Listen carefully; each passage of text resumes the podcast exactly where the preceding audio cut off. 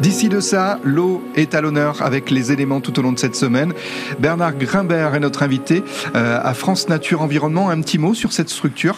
Bah, France Nature Environnement, bon, c'est à l'origine un peu la maison de la nature. C'était l'ancien nom, c'était FRAPNA, euh, donc protection de la nature.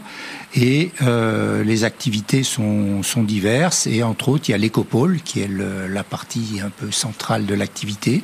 Et puis tout des, des suivis de, de l'actualité, la vie de l'eau, puisqu'on en parle, et puis d'autres euh, tout ce qui touche à la nature et l'environnement. D'accord. On va parler des, des barrages aujourd'hui et des rôles des barrages. Je voudrais qu'on s'en occupe un petit peu parce que on a quand même quelques barrages euh, qu'on connaît bien dans, dans, dans le coin. Il y a, oui, Grandjean, je pense à Grandjean par exemple. Voilà. Alors il y a plusieurs types de barrages. Il y a les barrages qui servent de pour l'alimentation d'eau potable.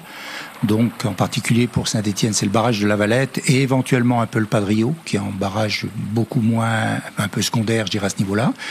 un barrage comme Grandjean, qui est très important pour la vie le long de la Loire, euh, pour alimenter tous les, toute la partie agriculture et en partie tout ce qui est, comment dire, tout ce qui permet de cultiver les légumes parce que là, il faut assurer euh, ces arrosages quotidiens et donc il y a une évolution sur la gestion un peu du barrage de Grandjean qui, qui a été actée. Il y aura un peu moins de turbinage EDF en période d'été.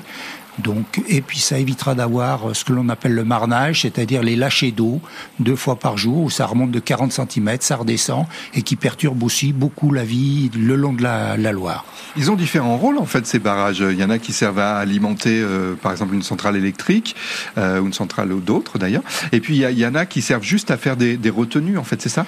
Alors voilà, il y a un autre type de barrage qu'on n'a pas abordé encore, ce sont les barrages comme Nossac ou Villeray, qui eux sont des réserves d'eau pour euh, alimenter, refroidir les centrales euh, atomiques le long de la Loire. Mais à côté de ça, les retenues. Alors, ce qu'on appelle les retenues, certains appellent ça aussi les bassines, etc.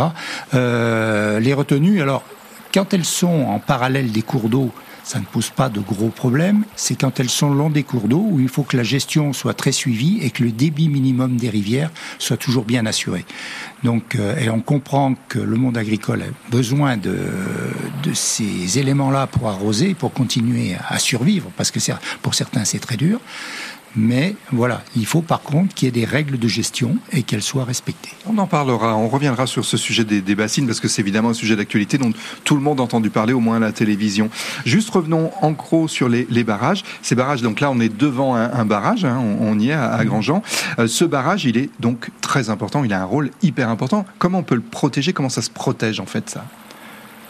Je dirais déjà, euh, Grandjean bon, est alimenté euh, par euh, tout ce qui arrive en amont, la Loire, et également tous les cours d'eau comme le Liseron, comme euh, euh, tous ces ruisseaux, qu'il faut qu'ils soient propres. Et c'est un peu le problème de Grandjean, c'est qu'il y a un peu des taux de nitrate certaines fois un peu élevés et qu'on a une prolifération d'algues. Mais euh, donc à la fois veiller à la qualité de l'eau et puis à gérer la ressource en eau, quitte à baisser un petit peu le barrage pour continuer à assurer la survie des exploitations maraîchères euh, en aval.